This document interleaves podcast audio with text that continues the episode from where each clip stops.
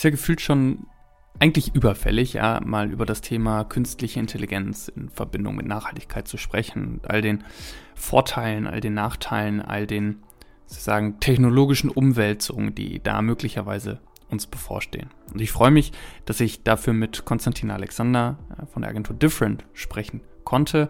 Ähm, neben seiner Tätigkeit als Consultant rund um das Thema Sustainability ist er auch noch an der Leuphana Universität tätig, lehrt dort und wohnt selbst in Hannover. So beginnt auch gleich das Gespräch.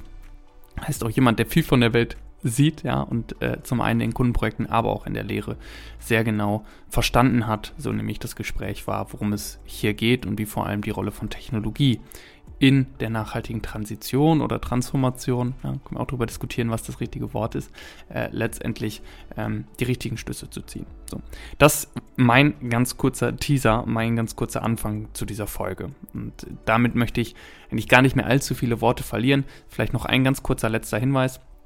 In den Shownotes findest du den Link zu einem Newsletter. Dort kuratiert mein Kollege Sebastian einmal die Woche, jeden Montag, die wichtigsten News rund um das Thema ESG ähm, für den deutschen Mittelstand, für deutsche Unternehmen. Das ist äh, eine kurze Zusammenfassung der ja, News, die in der letzten Woche passiert sind. Wir kennen das, in, kann durchaus ja mal sein, dass die EFRAG was Neues äh, veröffentlicht, also die Agentur hinter den ESRS, äh, beziehungsweise dass es allgemein neue Rechtsprechungen gibt, beziehungsweise ja, Neuigkeiten rund um das Regulatorische. Und all das wird dort gefeatured. All das wird euch dort sehr gut konsumierbar jeden Montag in eure Inbox gespült. Dementsprechend hier ein ganz kurzer Appell, falls euch das interessiert, dann äh, Tragt euch gerne dort ein. Ich weiß, dass Sebastian sich jede Woche sehr viel Mühe damit gibt. Und jetzt ab in die Folge mit Konstantin. Konstantin, moin. Hallo. Schön, dass du dir die Zeit nimmst. Ähm, hey, danke für die Einladung. Ich, ich weiß gar nicht, wir haben, wir haben uns zwei, zwei der Buzzwords schlechthin rausgesucht für unser heutiges Thema. KI und Nachhaltigkeit Match Made in Heaven. Ähm, da frage ich dich gleich ein bisschen zu aus, aber vorher möchte ich nochmal ganz genau verstehen, wer du bist. Ähm, ich weiß, dass du in Hannover sitzt. Ich weiß, mhm. dass du bei Different äh, Senior Consultant für das Thema Sustainability bist, neben mhm. noch einer anderen Funktion, die vielleicht noch gleich ganz, ganz spannend ist. Und du bist auch Dozent an der Leuphana, die, die glaube ich, äh, viele schon, viele schon gerade im Kontext Nachhaltigkeit äh, wahrgenommen haben oder gehört haben. Das ist, was ich oberflächlich von dir weiß. Vielleicht magst du das nochmal ergänzen, wieso, weshalb das Ganze und, und was dich so täglich umtreibt. Ja, erstmal vielen Dank, Louis, für die Einladung. Ich bin einer von diesen multilokalen Menschen, die mit dem Laptop und der Bahncard unterwegs ist zwischen eben Lüneburg, wo ich äh, unterrichte, nachhaltige und kreative Stadt- und Raumentwicklung, das auch äh, promoviere und erforsche, und Berlin, wo ich eben bei Different zuständig bin, eben für das ganze Thema Nachhaltigkeit, also Sustainability einerseits irgendwie mit KundInnen, aber dann auch noch als sogenannte Hub-Coach, also als einer von zwei Personen in einem Knowledge Hub, irgendwie, wo wir äh, unsere Kolleginnen und Kollegen ähm, ja, dabei begleiten, Sparing, Enablement und ähm, ja einfach weiterbilden. Ne? Was heißt Nachhaltigkeit in Kontextberatung das jetzt irgendwie so Re Regulatorien sind, aber auch, ne, wie, welche Verbindung gibt es da zur Strategie oder eben auch Digitalisierung? Ja. Und genau, mein Lebensmittelpunkt ist eben in Hannover. Vielleicht da, darauf nehme ich einmal Eingang. Das finde ich nämlich ganz, ganz spannend. Du nanntest gerade den Knowledge Hub und gerade die Herausforderung, Nachhaltigkeit in die Organisation zu tragen, ist ja auch keine, die ihr exklusiv habt, ähm, sondern die ja viele, viele gerade umtreibt. Hm. Äh, vielleicht magst du kurz von dem Konstrukt berichten und was du vielleicht auch daran magst, warum du glaubst, dass das vielleicht ein ganz gutes Modell ist. Was halt spannend ist, ich bin jetzt erst ein paar Monate da, äh, bin auch geholt worden, um das ganze Bereich, den ganzen Bereich mit eben aufzubauen. Was halt spannend ist, dass ganz häufig ich in Gesprächen mit Kolleginnen, aber auch mit Kundinnen an den Punkt komme, dass wir über beispielsweise Strategieentwicklung sprechen und äh, wir merken, okay, Strategie ist eigentlich nachhaltig. Also worum geht es bei, bei einer Strategie? Das ist halt das langfristige Überleben von Entitäten. Also wir kennen das sozusagen Bio, aus biologischer Sicht, äh, das, weswegen wir jeden Tag essen müssen, aber auch so, was Organisationen angeht oder auch andere Entitäten. Also einfach dieses, wie bewege ich mich ähm, im Kontext von Herausforderungen oder Marktumfeldern, so dass es mich oder meine Organisation in Zukunft auch noch gibt, angesichts der ganzen potenziellen Disruptionen und Megatrends. Und häufig ist es so, dass das nur eine Framing-Frage ist. Also, dass sowohl Kolleginnen als auch Kundinnen sich schon mit Nachhaltigkeit beschäftigen, aber es Mhm. nicht so nennen. Also, Mhm. einfaches Beispiel. Umgang mit Ressourcen wie Energie, Rohstoffe, Vorprodukte, ganze, diese ganze Warenlieferketten-Thema. Da äh, gehen gute Unternehmen jetzt schon so, um dass sie ein, ja, ein vernünftiges Risikomanagement machen. Das ist aber auch Nachhaltigkeit am Ende des Tages. Mhm. Das ist eigentlich eine, ähm, ich, ich fand einen Begriff ganz schön zu sagen, eigentlich unter einem anderen Frame oder vielleicht unter einer leicht anderen Definition Mhm. bringt es, bringt ganz gut vielleicht auch ein Spannungsfeld ähm, Ja. zum Ausdruck, was wir gerade wahrnehmen. So, so, wie, was, worüber spricht man eigentlich und wie nehmen unterschiedliche Akteure der Gesellschaft oder auch in einem Unternehmen äh, letztendlich diesen Begriff wahr, der dann ja doch äh, gerne auch mal emotional auflädt. Ja, absolut. Also ich, äh, wir müssen uns damit anfreunden, dass es ein Buzzword ist, irgendwie, dass es Unternehmen oder, oder Menschen gibt, die dann nutzen, ne, The- Thema Greenwashing, ohne dass dann inhaltlich was dahinter steht. Ähm, aber auch, dass manche Menschen da sehr viel reininterpretieren und per se alles, was nachhaltig geframed wird, erstmal positiv wahrnehmen. Aber ich, äh, ich habe da schon, sag ich mal, eine ganzheitlich, aber pragmatische Blick drauf. Ne? Und guter Umgang mit Mitarbeitenden, ein guter Umgang mit Rohstoffen, Ressourcen, ähm, mit finanziellen Ressourcen. Alles das ist im Grunde genommen nachhaltig, weil es eben darum geht, dass es eben langfristig funktioniert und keine Quick Ja. Wins. Ne? Ja. Du ähm, sprachst eben schon einmal von dem Wort Disruption. Und Ich glaube, ich habe es auch in der Anmoderation schon angekündigt, KI und Nachhaltigkeit ist das Traumpaar oder, oder, oder eben nicht Traumpaar, um das wir uns heute rüber kümmern dürfen. Und ich glaube, es gibt kaum maßgeblichere Disruptionen als KI. Wahrscheinlich muss man jetzt noch hinterher sagen, potenziell, weil wir wissen es irgendwie auch noch nicht ganz, aber die, die Anzeichen sind erstmal ganz positiv. Mhm. Ähm, und das verbunden mit der jetzigen Zeit, wo der Begriff der Nachhaltigkeit top of mind eigentlich jeder Volkswirtschaft mittlerweile ist. Ja. Ähm, das heißt, wir reden zwangsläufig über zwei Markttransformationen, zwei Trends, die, die parallel laufen. Weiß nicht, gleichermaßen wichtig sind sie nicht, weil sie auf unterschiedlichen Horizonten liegen, aber sie sind zumindest beide sehr, sehr präsent. So, ähm, lass uns da mal, lass uns da mal reingehen, weil Ja. eine Frage, die wir zumindest auch in einem kurzen Vorgespräch mal hatten, war, ob das vielleicht inhärente Gegensätze sind. KI auf der einen Seite und Nachhaltigkeit auf der anderen Seite. Ähm, warum, wieso, weshalb? Vielleicht können, wir, können wir gleich mal ein bisschen drüber diskutieren, aber vielleicht mal dein Take jetzt zuerst. Sind, sind es vielleicht sogar potenzielle Gegensätze, KI und Nachhaltigkeit? Also, wenn wir jetzt da methodisch irgendwie rangehen, würde ich sagen, nein. Weil Nachhaltigkeit ist eben ein normatives Leitbild. Das ist das Ziel, was wir auch nie erreichen werden. Also, ähm, wenn es darum geht, irgendwie eine, eine vollständige, hundertprozentige Nachhaltigkeit zu erreichen, dann das geht dann schon zum Teil in Richtung Spiritualität, also das, was auch Buddhisten immer erreichen wollen. Ne? Also ein, ein Leben ohne Schmerz und oh, ohne irgendwie Kosten auch äh, ex zu externalisieren, sage ich jetzt mal ein bisschen technisch. Da werden wir nie Ja. hinkommen. Ne? Und darum geht es auch gar nicht. Und darum geht es auch äh, vor allem auch nicht im, im um Umfeld irgendwie, ähm, was, was Unternehmen oder Organisationen angeht. Die KI, so wie ich sie selber auch nutze oder auch verstehe, ist ein Werkzeug, wie wir dorthin kommen können. Aber aus meiner Sicht darf es nicht das Ziel sein. Also wir, all die, die Unternehmen, die in dem Bereich unterwegs sind, die wollen ja jetzt nicht ähm, KI entwickeln, der, des KI-Willens, vielleicht bis auf Ray Kurzweil, aber der hat andere, andere Motivation, also der, der dann diese technologische Singularität anstrebt und so sagt, okay, wir haben, wir werden dann zu, zu Geburtshelfern irgendwie einer neuen Form der Intelligenz. Aber das interessiert uns im, im Business-Kontext ja nicht. KI ist eben die Art und Weise, wie wir aus meiner Sicht äh, ein Stück weit die Nachhaltigkeit erreichen können oder nachhaltiger werden können. Und deswegen sind es keine Gegensätze.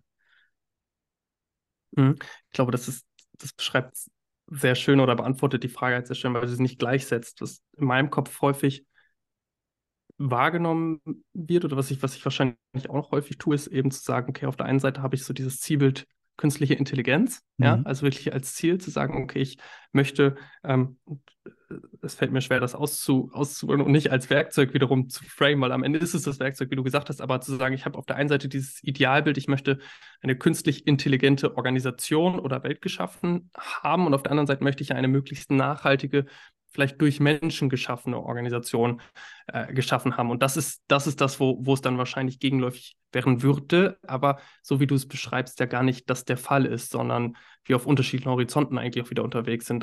Das eine ist so der Zielhorizont, das mhm. andere ist das Werkzeug, wie ich zu diesem Ziel gelangen kann. Ja, also das ist halt meine Sicht. Ne? Und ich äh, hänge auch mhm. einer gewissen Denkschule an und ich bin mir sicher, irgendwie, dass, dass es das auch irgendwie Grund genug wäre, irgendwie darüber auch zu streiten. Und vielleicht müssen wir auch darum streiten. Ne? Wenn ich mir jetzt irgendwie KI angucke, äh, entlang der ganz klassischen Nachhaltigkeitsstrategien, ähm, also Effizienz beziehungsweise Effektivität, äh, Konsistenz und äh, Suffizienz, ähm, dann ist die KI eben dafür da, aus meiner Sicht, am Ende des Tages den Stakeholdern zu helfen. Und das sind für mich jetzt nicht nur Menschen, sondern auch Natur, also Flora, Fauna mit inbegriffen. Oh ja. Also ähm, nach der auch Definition unter anderem von Bruno Latour. Das heißt, ähm, wir, KI ist dafür da, Ressourcenprozesse zu verbessern, effizienter, effektiver zu machen oder eben nicht Nachhaltiges durch nachhaltige äh, Alternativen zu ersetzen oder auch dann die Frage ähm, Suffizienz brauchen wir es immer. also das Willst du denn immer... damit sagen?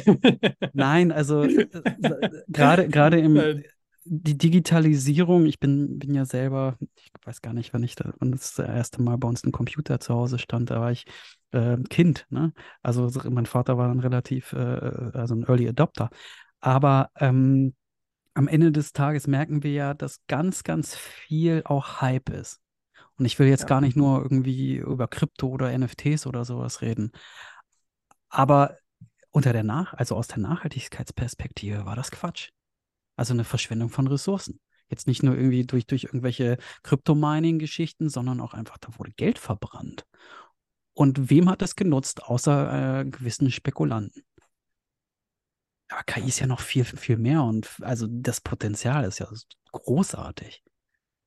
Was ähm, ich da in, in dem Zuge wahrnehme, sind, sind so erste kleinere Anwendungen. Weiß nicht, natürlich die, die naheliegendste Spielerei, wenn ich jetzt über wirklich einen, einen Alltag im, im, Nachhaltigkeitsmanagement nachdenke, ist irgendwie mein CSR-Bericht äh, mhm. vielleicht etwas vereinfachter schreiben zu können, mhm. ohne sehr viel manuell. Ich kann ihn wahrscheinlich sogar mit in Verbindung von ChatGPT mit Journey und weiteren Tools sogar komplett automatisiert erstellen. Das wäre jetzt so das naheliegendste, was immer wieder als Gedankenexperiment mir genannt wird. Aber wenn wir das weiterdenken in Use Cases, was, was nimmst du heute schon wahr? Was siehst du? Ja, also das ganze Thema Mustererkennung. Ne? Also wenn, wenn wir jetzt mhm. beispielsweise in den sozialen oder medizinischen Bereich irgendwie schauen, wie häufig dann eine, eine gewisse Mustererkennung dabei unterstützt, beispielsweise Tumore frühzeitig zu erkennen ne? oder Blutbilder zu scannen das, das merken wir. Ich persönlich habe da äh, nur indirekt äh, mit zu tun. Als Nerd versuche ich da mir alles reinzufahren, wenn es dann irgendwelche Neuerungen geht, aber äh, habe da jetzt keinen kein Business Case, in dem ich gerade drin stecke. Ähm, aber das sind ganz klare KI-Themen, äh, die dann auch eben die soziale Nachhaltigkeit verbessern. Analytik, du hast CSR genannt. Also die, die Art und Weise, ähm, nicht nur das Datenmanagement zu verbessern, was ein irgendwie CSR-Bericht angeht, sondern auch die Analytik und das Ganze dann auch, wie sagen wir das, nutzendenfreundlich auszuspielen. Also, ne, ob das jetzt eine, eine, Lösung äh, wie Power BI von Microsoft ist oder, oder auch andere Dashboards, die einfach mhm. das, diesen Zahlen- und Datenwust so vereinfachen können, dass unser eins oder auch andere Leute da einen guten und schnellen Überblick bekommen. Ja, ähm, ich, ich glaube, irgendwie letzte, letzte Woche kam irgendwie nochmal so die Definition, wie viele, wie viele Datenpunkte es letztendlich sind für die CSRD. Ich las etwas von, ich glaube, 1178 oder sowas. Kommt auf die Branche das, an, ne? Äh, äh, stimmt, stimmt. Wichtige, wichtige Ergänzung. Aber ja. wenn ich mir allein diese Zahl anschaue, dann verstehe ich ja auch, dass das Thema Nachhaltigkeit ja auch, auch insbesondere ein Datenspiel ist. Ja, also sowohl in dem Unternehmen, aber spannender wird es ja eigentlich dann auch, wenn ich über Unternehmensgrenzen hinweg denke, wenn wir jetzt über die Wertschöpfungsketten, die Lieferketten etc. Ja. nachdenke. Und wenn ich diese beiden Punkte wiederum zusammenbringe, dann bin ich vielleicht bei meiner Überschrift äh, Match Made in Heaven, weil so wie ich das jetzt bei dir verstehe und auch in der medialen Debatte wahrnehme, das genau die Anwendungsfelder sind, die sich eigentlich äh, mehr als anbieten, um äh, äh, letztendlich neue Anwendungen oder existierende Arbeitsschritte einfacher machen zu können. Absolut. Also es gibt ja so diesen Witz, der so halb stimmt, dass äh, die gesamte Weltwirtschaft irgendwo an Excel-Tabellen hängt. also sprich Datenmanagement äh, und Dokumentation, Analyse ähm, und da reinzugehen. Ne? Also wirklich diese, diese Tabellenprogramme äh, ähm, einfach nochmal anders zu gestalten, sowohl Input als auch dann Auswertung. Und da ist, glaube ich, sehr viel Musik drin. Und das merken wir selber auch, wenn, wenn wir Nachhaltigkeitsberichte ähm, erarbeiten, also ne, von eben Wesentlichkeitsanalyse, Inside Out, ja. Outside In nach ESRS, ähm, bis hin zu dann auch der, der Auswertung und wie kann das Ganze eben auch kommuniziert werden, intern bei der Organisation, auch extern. Und es steht ja auch eindeutig drin im, im neuen CSRD, dass, dass diese ähm, Tabellen oder diese äh, Datensammlungen auch maschinell lesbar sein sollen. Yes. Gerade bei Unternehmen, die einfach ein sehr komplexes Geschäftsmodell haben, ist das dann auch notwendig, um dann beispielsweise auch schnell gucken zu können, stimmt das alles? Ist das kohärent? Oder gibt es da vielleicht bestimmte Sachen, die sich ein, ja, eine, eine Judikative nochmal angucken sollte? Ne? Ehrlich, weil es einen sehr guten Punkt, auf den du auch gerade aufmerksam machst, weil ich glaube, bei vielen und, und auch bei mir ähm, ist KI immer gleichbedeutend mit, mit der Erstellung von etwas, aber mhm. es kann ja auch genauso gut die Prüfung sein. Also ich habe letztens einen Podcast aufgenommen, da meinte jemand zu mir, ähm, allein ein Produkt Carbon Footprint von quasi Zuli und die, die, die Daten dafür von Zulieferern zu prüfen, kostet 5000 Euro. Wenn ich mhm. jetzt 30.000 Produkte habe als Industrieunternehmen, dann kann ich mir das hochrechnen und das macht keinen Spaß. ähm, und auch da ist es ja, du hast gerade die Tür schon so halb aufgemacht, deswegen nutze ich sie jetzt gerade mhm. einmal. Ja. Äh, ist ja durchaus sehr, sehr naheliegend drüber nachzudenken, kann ich das nicht, kann ich diese Sicherung des Systems oder diese Qualitätssicherung ähm, nicht in irgendeiner Art und Weise durch Mustererkennung standardisieren oder, oder äh, mir entsprechend durch eine KI letztendlich Hilfe holen, um diesen Arbeitsschritt günstiger und einfacher zu machen. Eindeutig, und das passiert ja auch schon. Also wenn man sich bestimmte juristische Unternehmen äh, anguckt, mhm. die schauen sich, also die machen ja jetzt schon automatisierte Abfragen, Vergleichbarkeit von Gesetzen. Ne? Also nationale Gesetze, EU-Gesetze oder auch irgendwie internationale Gesetze, um zu gucken, ne, ist der Sachverhalt, also gibt es da irgendwelche Widersprüche oder wie muss der Sachverhalt ähm, argumentiert oder bewertet werden. Und so findet das dann Ganze dann ja auch äh, idealerweise im Kontext der Nachhaltigkeit statt. Also mhm. einerseits so die, die wirklich die Quantifizierung nach ESRS, aber auch bei bestimmten Branchen jetzt schon EU, in der, e, innerhalb der EU-Taxonomie ähm, geprüft oder, oder ähm, dokumentiert werden müssen. Gibt es da, ja, äh, stimmt das alles? Oder beziehungsweise, äh, wenn man selber die stellende Person ist, ähm, kann man sich da Hilfe holen. Ja, ja, ja. Das ergibt sehr viel Sinn. Mhm. Aber es ist halt eben Werkzeug, ne? Deswegen, es mhm. ist kein mhm. Gegenpol. Und deswegen finde ich das immer so spannend. Wir hatten das kurz ja auch im Vorgespräch.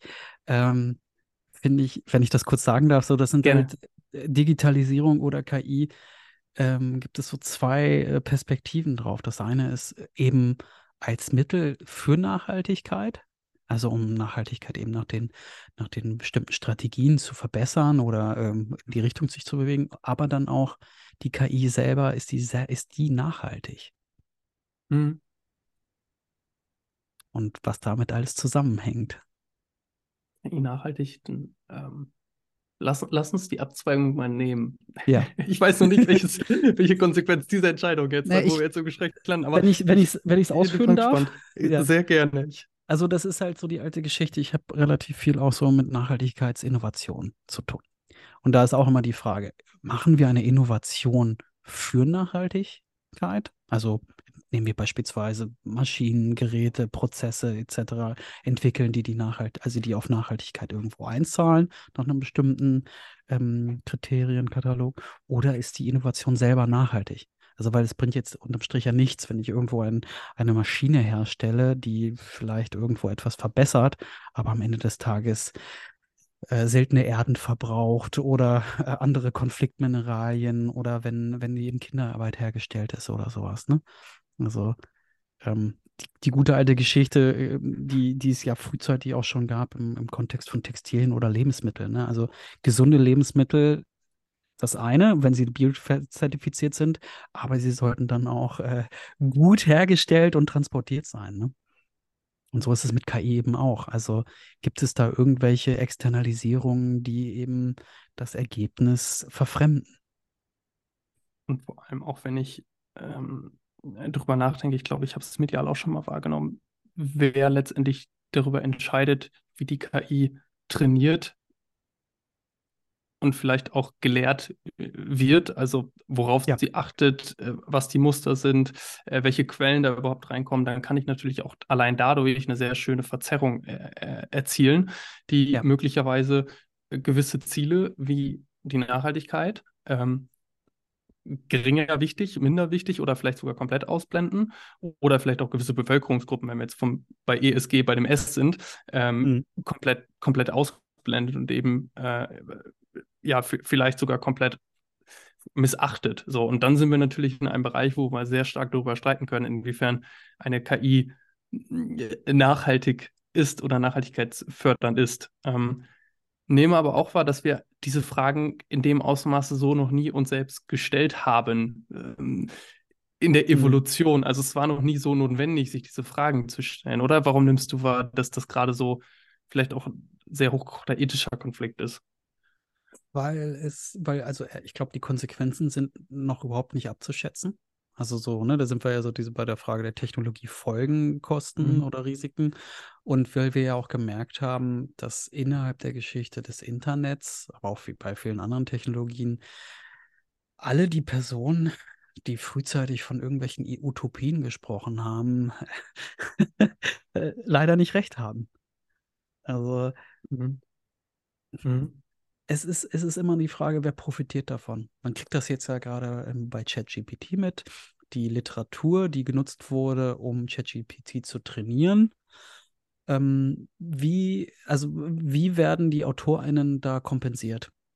Dass eben ihre Bücher, ihre, ihre Texte etc. genutzt wurden, um eben diesen Algorithmus zu trainieren. Das ist so das Ding. Dann, was du auch gesagt hast, ganz großes Thema.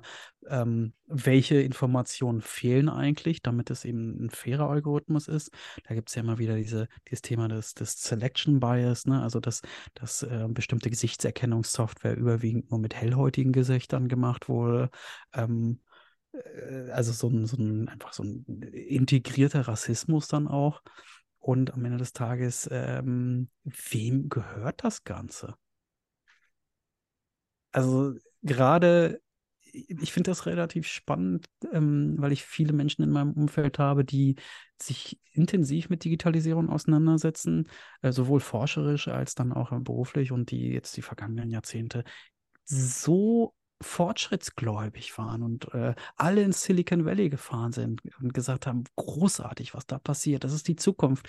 Und fast alle von denen sind in den vergangenen Jahren richtig ernüchtert. Mhm. Also, weil das muss einem ja klar sein, ein System, was überwiegend durch Risikokapital angefeuert wird, die Menschen wollen dann auch irgendwas dafür haben.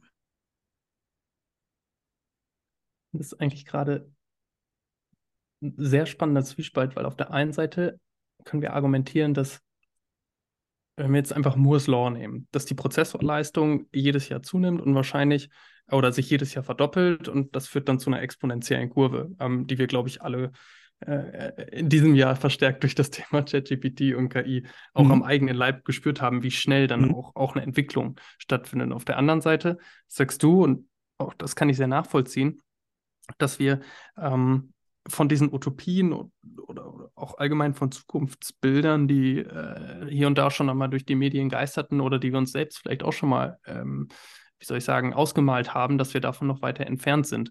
Ähm, wie passen diese beiden Welten zusammen? Also wie würdest du vielleicht versuchen, technologische Fortentwicklung ähm, beschreiben zu wollen? Große Frage. Ja, auf jeden Fall. Und ich, ich weiß, auch, weiß, auch, gar nicht, ob ich da den, den guten Überblick habe, beziehungsweise ob ich da die richtige Ansprechperson bin. Tatsache ist, jedes Werkzeug, und das kann man ja schon bei Jules Verne's äh, 20.000 Mal unter mehr irgendwie nachlesen, jedes Werkzeug kann auch missbraucht werden. Ja. Und es ist auch passiert. Also, ne, äh, wenn man sich anguckt, ähm, Menschen stellen Bronze oder später Eisen her. Da sind jetzt nicht nur Flüge für äh, Farmen, also für, für landwirtschaftliche Arbeit hergestellt worden, sondern auch einfach bessere Waffen. Und so ist es mit, mit äh, KI ja genauso. Wir können es nutzen, um eben, wie gesagt, großartig ähm, in der Medizinforschung, ähm, in, der, in der Umweltforschung irgendwie das anzuwenden. Ne? IPCC, äh, ich glaube, die können gar nicht mehr arbeiten ohne Algorithmen, was ihre ganzen Klimamodelle angeht. So. Mhm. Ähm, das ist natürlich großartig, aber es wird auch einfach genutzt für Überwachung. Mhm. Ne? Und es wird auch genutzt, um irgendwelche Bots zu trainieren, um die dann in irgendwelchen ähm, Aktienmärkten handeln. Und das gab es ja auch in den vergangenen Jahren, wo dann bestimmte äh, Märkte zwischenzeitlich mal pausieren mussten, weil da irgendwas nicht stimmte. Oder auch die Algorithmen, die äh, wir jetzt bei, wie heißt es so schön, bei X früher Twitter erleben, ne? Ja. Also äh, das macht es halt, äh, ich glaube, das macht es halt so wichtig, im Thema Nachhaltigkeit, da auch immer wieder ähm, kritisch nachzufragen, was ist das Ziel, wenn irgendwo eine KI oder äh, eingeführt wird oder irgendwas digitalisiert wird und wer profitiert davon? Aber es hilft jetzt nichts, das per se alles ähm, abzulehnen oder zu kritisieren. Also niemand von uns möchte zurück äh, in eine Zeit, bevor es das alles gab. Absolut. Ich ähm, fand es besonders alarmierend und alarmierend bewusst jetzt so formuliert, dass das sowohl positiv als auch negativ interpretiert werden kann, dass Henry Kissinger ähm, in seinem fortgeschrittenen Alter von 100 Jahren ähm, sich genau dieses Thema KI ausgepickt hat, um darüber, ich glaube, sein Buch nochmal zu schreiben und, und auch äh, sämtliche, äh, wie soll ich sagen, Interviews darüber zu machen. Ich meine, der Mann hätte, hätte durchaus anderes zu erzählen und, und könnte sich auch andere Themen raussuchen, aber er beschäftigt sich eben sehr stark mit dem Risiko und, und ja. der Veränderung der Welt durch KI. Und das ja. hat mir auch nochmal sehr stark die Augen geöffnet. Ähm, äh, wenn Menschen, die ich zumindest mal für sehr weitsichtig und fähig halte, ähm, sich diese Frage stellen und sie mit einer solchen Dringlichkeit stellen, ähm, obwohl sie es gar nicht mehr müssten, dann gucke ich auch nochmal genauer hin und überlege mir vielleicht auch nochmal zweimal, äh, was da gerade vor sich geht. Absolut. Ich glaube, damit na, KI und Digitalisierung auch als ähm, also vernünftig funktionieren, brauchen wir sowas ähnliches wie das, was Asimov mit diesen Robotergesetzen mal äh, skizziert hat. Ne? So dieses erste Gesetz, ähm, keine Menschen schaden. Ne? Mhm. Und wenn man das, ich äh, weiß jetzt nicht wie, aber per Gesetz vielleicht einfach so implementiert zu sagen, okay, egal wofür eine, ein Algorithmus genutzt wird, er darf halt keine, keine Schadschöpfung auslösen. Ja. Für Mensch, für die Umwelt, also für alle Stakeholder. Das ist dann natürlich jetzt total unterkomplex. da gehört sehr, sehr viel dazu. Einfach, was heißt das überhaupt? Ne? Wie definieren mhm. wir Schadschöpfung etc. Ähm, aber ich glaube, dass das müsste, ähm, da, da, da müssten es auf internationaler Ebene einfach Bestrebungen geben.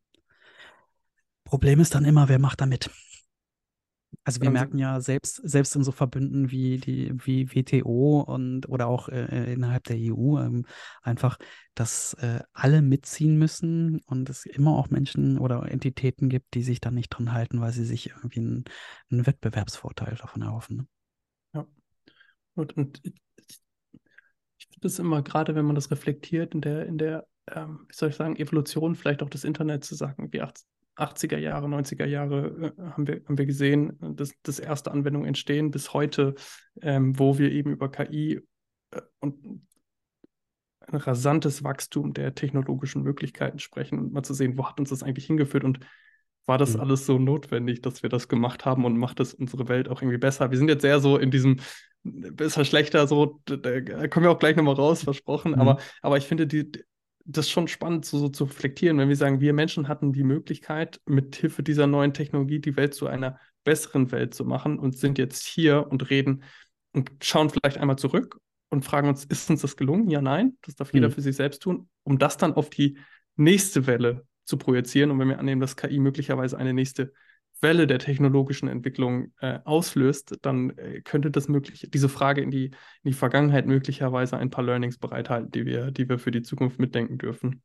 Eindeutig. Und wir merken ja jetzt auch schon, dass es Unternehmen gibt, gerade im Biotech-Sektor, die einfach KI einsetzen, um eben, was, äh, ob das jetzt irgendwie äh, im medizinischen Bereich irgendwie Anwendungen ähm, zu ermöglichen oder auch was so bestimmte ähm, neue, neue Kunststoffe angeht, ähm, die, die Verbindung zwischen Mikroben und ähm, KI, um einfach neue Werkstoffe herzustellen. Also da einfach das Ganze zu automatisieren, Mustererkennung und dann eben stetig zu verbessern.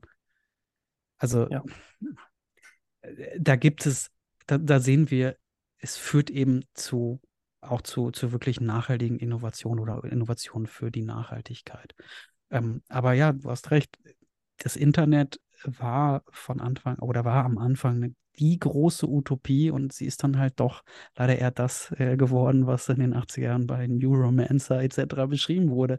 Sprich, ähm, es setzen sich leider große Unternehmen durch oder äh, die staatlichen Eingriffe in Richtung Zensur oder Überwachung äh, ähm, verändern auch den Charakter. Ne? Mhm. Mhm. Ich ich glaube, ich nehme noch, ich, ich wechsle noch mal die Abzweigung, weil ich mhm. gerne jetzt vielleicht gerne. Auf, auf, die, auf die Chancenseite. Wir haben jetzt sehr, sehr viel über, über auch Entwicklung, Evolution und vielleicht auch gewisse mhm. Risiken gesprochen. Ähm, ich drehe das jetzt bewusst nochmal um ähm, und, und, und, stelle mal die These in den Raum, die durchaus auch schon andiskutiert wurde, die, dass, dass KI ein, ein Werkzeug ist oder dass KI allgemein die nachhaltige Transformation ermöglichen kann.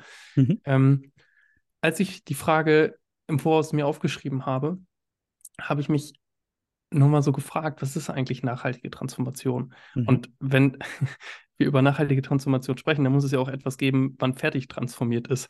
Ähm, die beiden Sachen würde ich dich gerne einmal fragen. Also wenn du so diese Begrifflichkeit nachhaltige Transformation hörst, was geht in deinem Kopf vor? Und mhm. wenn du jetzt ein, über ein nachhaltiges Unternehmen nachdenkst, das nachhaltig transformiert hat, wie ist dieses Unternehmen? Ja, das ist natürlich ein guter Punkt. Transformation bedeutet, dass was abgeschlossen ist. Wahrscheinlich so eine Transition. ja, der bessere Begriff, äh, weil das ist so ein bisschen der Kalenderspruch. Das einzige Stetige äh, ist der Wandel. Und das merken wir auch, ne? Gerade wenn man das jetzt irgendwie äh, global betrachtet. Wir leben auf einem physikalisch abgeschlossenen Planeten Erde. Ähm, das Einzige, äh, was von außen reinkommt, sind ab und zu ein paar Meteoriten und natürlich die Energie der Sonne. Aber nichtsdestotrotz ähm, hat sich auf diesem Planeten überwiegend ein, ein ja, in den vergangenen Jahrmillionen, Jahrmilliarden etwas entwickelt, irgendwie was so ein e-, einerseits dynamisch ist und andererseits auch persistent. Ähm, und da, da in diesem, ja, in diesem oder mit diesem Zwiespalt müssen wir, glaube ich, auch äh, leben, so als Menschen, aber auch im, im unternehmerischen oder organisatorischen Kontext. Mhm. Und wenn ich jetzt wieder, wieder, ich, ich, ich, ich nehme ganz gern die aktuellen medialen Debatten und, und sehe, dass wir über Biodiversitätsverlust diskutieren, ja. dass wir über ähm, den, das 1,5 Grad Ziel äh, diskutieren, wenn wir jetzt über, über CO2 sprechen. Und all das passelt jetzt auf ein Unternehmen ein, das ähm, im besten Fall die, die Umwelteffekte nicht mehr externalisiert in, in Zukunft und im Einklang eben mit den Grenzen äh, des Planeten dann, dann eben auch wirtschaftet. So versuche ich mal für mich jetzt, mich dem anzunähern, zu sagen, mhm. okay, wie sieht denn jetzt dann nach der Transformation oder in der Transformation ein Unternehmen aus, beziehungsweise mhm. welche, welche Ziele und, und welche, soll ich sagen, Leitplanken oder Nordsterne kann, kann sich diese vielleicht auch setzen. Ähm, da vielleicht nochmal angesetzt, wie, wie, wie ist dein Blick, also jetzt aus der operativen, unternehmerischen Brille? Wo, wo sollte ich dich, wo sollte ich mich verorten? Wie kann ich mich da einschätzen? Hm. Klar, also ich glaube, das Ziel, das große Ziel ist irgendwie, dass wir einfach eine, eine zirkuläre Wirtschaft und Gesellschaft haben, in dem es äh, so, so etwas wie Schadschöpfung nicht mehr gibt und äh, in dem eben es keinen Müll mehr gibt per se, sondern irgendwie Abfall einfach als Ressource wahrgenommen wird. Ne? Und das eben sowohl ähm, stofflich als auch Emission wie Unternehmen da hinkommen, ähm, da gibt es unterschiedliche ähm, Ansätze. Ne? Also kommt auch immer auf die Branche drauf an. Im Dienstleistungsbereich geht das relativ einfach. Da, wenn, wenn man jetzt guckt, irgendwie, wenn dann so das, das wichtigste Kapital ähm, die Mitarbeitenden sind und dann vielleicht eine, eine IT-Technik, wie es viel im Dienstleistungsbereich ist, da gibt es ja jetzt schon viele gute Beispiele, wie beispielsweise, also wie darauf geguckt wird, dass die Mitarbeitenden eben in, ähm, einen angenehmen, ähm, fördernden Ort haben, wo sie sich wohlfühlen können. Also, ne, dass sie ähm, wertgeschätzt werden, dass sie eine hohe äh, Art und Weise der ähm, Selbstwirksamkeit erleben, ne? dass, dass, diese, dass das Thema Gehalt irgendwie dann eine wichtige Rolle spielen ähm, und Entwicklungsmöglichkeiten, aber auch irgendwie die Themen Integration und Inklusion. Und Diversität ist jetzt für mich dann auch mehr als nur irgendwie zu gucken, okay, wie ist die, die Verteilung der Geschlechter, sondern auch gerade was Alterskohorten angeht. Gerade vom Hintergrund der demografischen Wandel. Das merke ich viel bei Unternehmen äh, im Kultur- und Kreativbereich oder auch so in, in, ähm, im, im Unternehmenssektor. Da gibt es ab einem gewissen Alter gibt es keine Mitarbeitenden mehr. Ne? Fragt man sich, warum? Gerade die Älteren bringen so viel Wissen rein und so viel, äh, so tolle Perspektiven zum Teil. Wenn es um produzierende Unternehmen geht, da gibt es aus meiner Sicht sehr starke Entwicklungen in den vergangenen Jahren. Ich war in diesem Jahr auf einer Veranstaltung, ähm, wo überwiegend, hm, sag ich jetzt mal, marktorientierte äh, Vertretene von Unternehmen und Verbänden waren und habe dann äh, was auch zum Thema pragmatische Nachhaltigkeit gesagt und alle haben gesagt, ja, finden wir gut, sind wir, sehen wir genauso. Klimawandel passiert, müssen wir uns mit umgehen. Ähm, nur die Art und Weise, wie wir da hinkommen, da müssen wir drüber reden. Also ich glaube, dass da auch angesichts irgendwie des spürbaren Klimawandels mit eben Hitzeperioden, mit Trockenperioden, auch bei uns in Deutschland, viele Menschen verstanden haben, worum es geht. Und auch das merke, merke ich auch bei, also bei rohstoffverarbeitenden Unternehmen, das ganze Thema sichere Warenlieferketten. Äh, Wenn sie agrarische Vorprodukte bekommen, das wird immer schwieriger. Jetzt nicht nur irgendwie, wenn sie die aus äh, Übersee bekommen, sondern auch aus Deutschland. Bestimmte Sachen werden nicht nur teurer, sondern bestimmte Sachen sind in dem Maß auch nicht mehr vorhanden. Und in, bei Chips oder bei anderen irgendwie komplexen Sachen, Sachen ist das ja ähnlich. Also es stellt sich die Frage, wie können die in Zukunft noch ihre, ihre Rohstoffe erhalten? Inwieweit können wir endlich das Thema Recycling ernst nehmen? Also, weil wie viel, wie viel gerade irgendwie beim elektronischen Bereich wird einfach weggeschmissen? Also der, der Recyclinggrad bei der ganzen IT-Technik ist katastrophal. Ähm, und aber auch so mit, mit auch bei Kunststoffen und bei, bei anderen irgendwie Materialien da eben reinzugehen. Und ich glaube, die ähm, so Sachen, dass jetzt die ESRS für bestimmte Unternehmen Pflicht werden, ist ein wirklich wichtiger Schritt. Wobei mein Gefühl ist, die ganzen großen Unternehmen, für die ist das jetzt nichts komplett Neues. Die haben das äh, Thema oder die haben ja einfach eine Nachhaltigkeitsstrategie, haben sie schon viele, beziehungsweise ähm, in, machen sowas wie Compliance-Berichte, Nachhaltigkeitsberichte, machen sie schon. Aber eben das Ganze, das Ganze nicht nur als Bürokratieaufwand wahrzunehmen, sondern auch als Chance. Zu sagen, okay, wir sind jetzt an einem Punkt, wir wissen, es geht so nicht mehr weiter. Das Geschäftsmodell Deutschland, so wie es in den vergangenen Jahren praktiziert wurde, ist durch. Auf allen Ebenen, in allen Branchen, jetzt nicht nur im, im Automotive-Bereich. Aber wir haben ja unfassbar tolle Patente für Technologie. Wir haben richtig gute Leute. Und das ist, finde ich, immer spannend, wenn ich mit IngenieurInnen drüber spreche, die ja per se TüftlerInnen sind. Ne? Die brauchen dann häufig einfach nur eine klare Ansage, wo es hingeht. Und die haben dann richtig Bock darauf. Absolut. So. Also deswegen, ich bin da jetzt auch nicht, ich halte überhaupt nichts von äh, von diesem äh, Deutschland- oder Europa-Bashing der vergangenen Monate oder Jahre. Ähm, zu sagen, okay, wir ist jetzt alles ähm, nur noch Katastrophe oder nur noch Schwarzmalerei. Aber Tatsache ist, und das ist ein bisschen so eine Analogie wie mit einem, ähm, Patienten, es braucht eben nicht mehr nur eine, eine, Anpassung, sondern es braucht dann eben die komplette Transformation. Eine neue Definition, was heißt Erfolg? Eine neue Definition, wie organisieren wir ähm, uns auch mit anderen Stakeholdern, also in Allianzen, in, in, in Zuliefer- ähm, oder Warenlieferketten. Und ähm, wie gehen wir mit den Mitarbeitenden und ähm, den jeweiligen Communities vor Ort um. Ich finde gerade den letzten Part ähm, so unglaublich wertvoll. Ähm, das Geschäftsmodell, das sogenannte das deutsche Geschäftsmodell ähm, ist, ist, ist vorüber, beziehungsweise muss und darf neu erfunden werden. Ähm, du nanntest den äh, Fachkräftemangel, ja, etwas, was in der Vergangenheit da war, Fachkräfte, was heute nicht mehr da ist. Ähm, du nanntest die auch, auch zwischendrin die Energiepreise, früher äh, kompetitiv, heute möglicherweise nicht mehr kompetitiv. Ähm, die, der Welthandel ist in den letzten 20, 30 Jahren eigentlich konstant gestiegen. China war unser Wachstumspferd als Markt, weil China einfach gewachsen mhm. ist. So, mhm. ähm, auch da merken wir, dass wir an ein Ende kommen.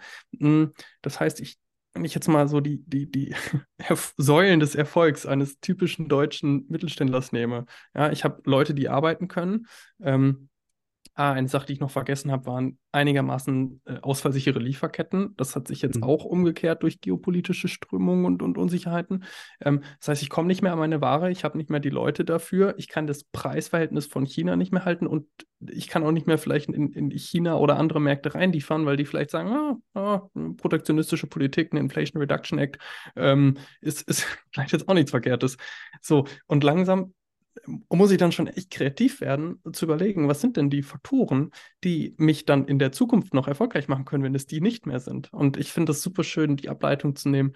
Hey, du hast auf, auf der einen Seite hast du riesiges äh, Kapital an Wissen in Form von Patenten und Co. und in Form von Talent. Ja, und wenn es etwas gibt, was wir in Deutschland sehr konnten und können, ist es die, das die Ingenieurskunst, ja. Und äh, ich glaube, das ist etwas, worauf wir uns möglicherweise auch jetzt in einer nachhaltigen Transformation zurückbesinnen können, ähm, um das eben auch zu der Stärke von morgen zu machen, weil wir wissen, da wachsen die Märkte für, da wird es Nachfrage geben. Und wenn wir das Zugpferd sind, mhm. dann ist es nicht so Fingerpointing, wir machen mehr als China, sondern China wird darauf angewiesen sein, dass die unsere Produkte, unsere Technologien kaufen, um selbst CO2-neutral zu sein, was ja auch ihr Interesse ist. Absolut. Ja, absolut. Also es gibt, das ist ja so ein Thema, womit ich mich forscherisch äh, viel auseinandersetze, so, so Kulminationsmomente in Gesellschaften, wo eine Krise dazu führt, dass Sachen obsolet werden, also Prozesse, ähm, Organisation etc. Und dann gibt es halt diesen alten Spruch, äh, wie gehen wir damit um oder wie gestalten wir äh, die Zukunft bei Desaster? Also reagieren wir jetzt an, ähm, versuchen wir es nur zu reparieren oder bei Design? Das heißt, wir gehen aktiv rein, agieren und überlegen uns, wo wollen wir irgendwo hin? Und ob das jetzt also ich meine, das, das, deutsche System vor 120 Jahren basiert genau darauf, also so die, die, diese Kaiserzeit, die sich bedroht gesehen hat, irgendwie durch ein Umfeld, gemerkt hat, die Industrien in anderen Ländern sind sehr viel weiter, also äh, fokussieren wir uns auf neue Wirtschaftssachen, unter anderem damals eben Chemie und Elektrotechnik und innerhalb von wenigen Jahrzehnten ist es äh, ist auch aus Made in Germany von der Beleidigung ist halt ein Qualitätsmerkmal geworden. Ich meine, das ist jetzt ja. gar nicht so nationalistisch. Ich glaube, wir müssen das ja. Ganze im, im, europäischen Kontext eindeutig wahrnehmen. So, ähm, einfach so diese, auch diese Lebensqualität, die es in Europa äh, im Gegensatz auch zu China oder auch in den USA einfach sehr viel mehr gibt. Aber Tatsache ist, wir müssen CO2-neutrale äh, Industrie bekommen. Also so, was einfach wirklich den Kampf gegen den Klimawandel angeht. Ich glaube, technisch ist, ist es möglich und genügend Kapital ist, glaube ich, auch da. Und wenn es uns gelingt, dann haben wir nicht nur saubere Luft, sondern auch richtig geile Maschinen, die äh, einfach, äh, also die, die, einfach sofort irgendwie e Exportgüter äh, wieder werden, ne? Und auch das Know-how dahin. Und das ist etwas, glaube ich, da müssen wir hinkommen. Also ich will jetzt nicht, es gibt Menschen, mit denen ich mich austausche, die sagen, Deutschland äh, äh erlebt so eine, so eine Wohlstandsverwahrlosung. So krass würde ich es jetzt nicht formulieren, aber wir brauchen mehr Geschwindigkeit. Ne? Also was diesen Umbau angeht. Ja, stimme ich dir, stimme ich dir sehr zu.